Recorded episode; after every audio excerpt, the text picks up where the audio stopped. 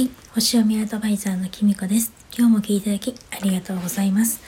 大寒が過ぎて、今日は水亀座新月になりますけれども、皆さんいかがお過ごしでしょうか？ね、あの大寒が過ぎたっていうことはですねあの水亀座シーズンにも入ったっていうことなんですけれどもあの私はですねおかげさまでの膝の傷がですねようやく塞がってきました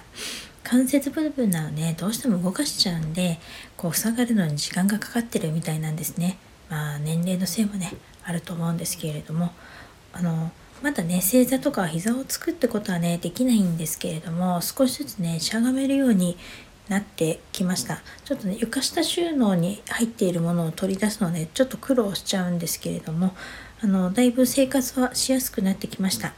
あの膝をねかばっていると腰に負担がかかったりするのでかえってこの頃はですね腰の方もちょっと気をつけなきゃななんて思っている今日この頃です。本当にね寒くなってきたので皆さん気をつけて皆さんも気をつけてくださいね。ちょっとですねここ最近あの忙しくてですねなんかあのまあプライベートのことも仕事のこともですねちょっとバタバタしててなかなかねこの収録するっていうことができないでモヤモヤした日を過ごしていました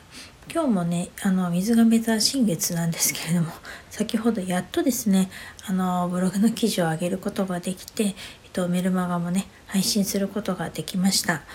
あのもうちょっとねあの容量よくできるようになりたいななんて思っています。えっと、水亀座新月についてはですね、あの、よかったらブログで記事をアップしているので、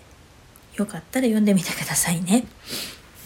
今回ですね、メルマガを始めたことによってですね、あの、読者さんとの交流が結構活発にさせていただいていて、いただいていて本当に嬉しいんですよね。でこの間ね質問をいただいたんですけれどもあのメルマガのね書いてある内容のあの逆光とか順光とかそういったよく言葉の意味がわからないとかですね。あのこのメルマガの中に書かれているあの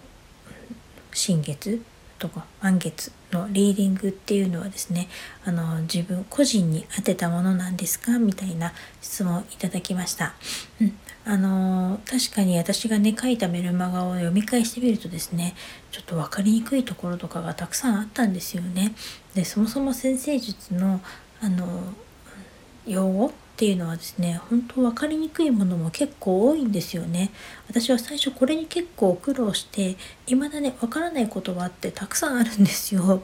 であの逆行とか順行とかっていうのは今になったらやっと分かるようになったんですけれどもまだまだねカタカナで書かれたね言葉とかはね分からないものも結構多くてあのもう本当にちょこちょこ調べてるっていう状態です。であのね逆行とか順行とかっていう言葉だけなんですけれども今回それもね記事にアップしたのであの前からね私のスタイフを聞いてくれたり記事を読んでくださってる方でわからないっていうふうに実は思ってたっていう方はですねあの説明欄に今日の新月とその巡行についての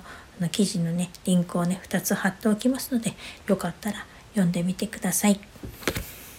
こういうことってねあの自分ではもう先生術を学んでるからあの難しいって最初は思っててもそのうち当たり前になっちゃって気がつかなかったりするんですよね。あのなのでこういうことをねメルマガの読者さんの方からねあの教えていただけるっていうか質問していただけることって本当にありがたいことなんですよね。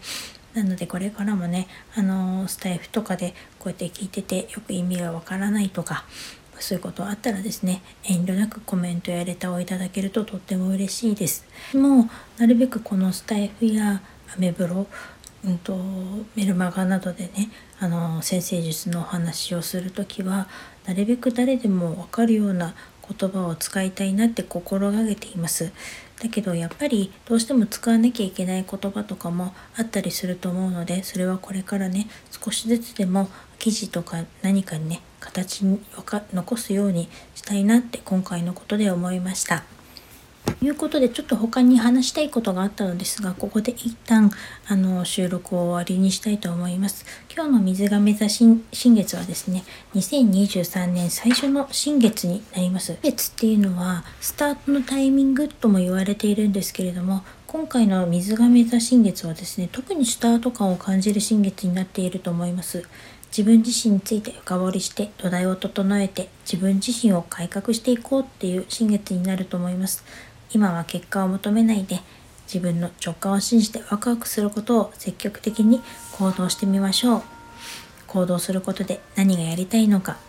自分が何者なのかわかるんじゃないかと思います。ただしですね限界までやらないようにしましょうね。体調を崩しかねないのであのそれね私もそうなんですけどねつい頑張りすぎちゃうっていうかねそれほど頑張ってないんだけどついつい無理しちゃうんですよね。あの 体感も過ぎてね今週はあの強烈な寒波も来るって言ってますよね。なので本当に無理しないでくださいね。あの最近すごく思うんですけど元気だからね頑張れるんだから。元気じゃないとね何にもできないなっていうのを本当に実感してますのであの皆さんもね無理しないでやってみてくださいね。収録やめるって言って言いながら続けてますけれども23日からはですね逆行していた天皇制も巡行に戻っていよいよ10天体全部があの巡行に戻ります。えっと、これね4月21日まで続くんですけれどもあの2023年が始まってもね私みたいになんか思うようにいかないなとかなんかやる気出ないっていう方はですねここからはですね23日からは少しずつスムーズに動き出せるようになるんじゃないかと私は思っています。私はあのちょっと双子座でね特に水星と火星の逆行の影響をね今回もろに受けてしまったのでなんかだいぶ結構痛い目に遭いましたけれどもあの本当はね逆行って悪いことばっかりじゃないんですけどね今回私はねちょっとそういうことが多かったけど振り返ってみるとねなんか見直さなきゃいけないこととか考えなきゃいけないことがねあったからなんじゃないかなと今は思っているところです。えっと23日からはですねスムーズに動き出せるように私も心機一転頑張っていきたいと思います。それでは今日はこの辺で最後までお聴きいただきありがとうございました。またお会いしましょう。きみこでした。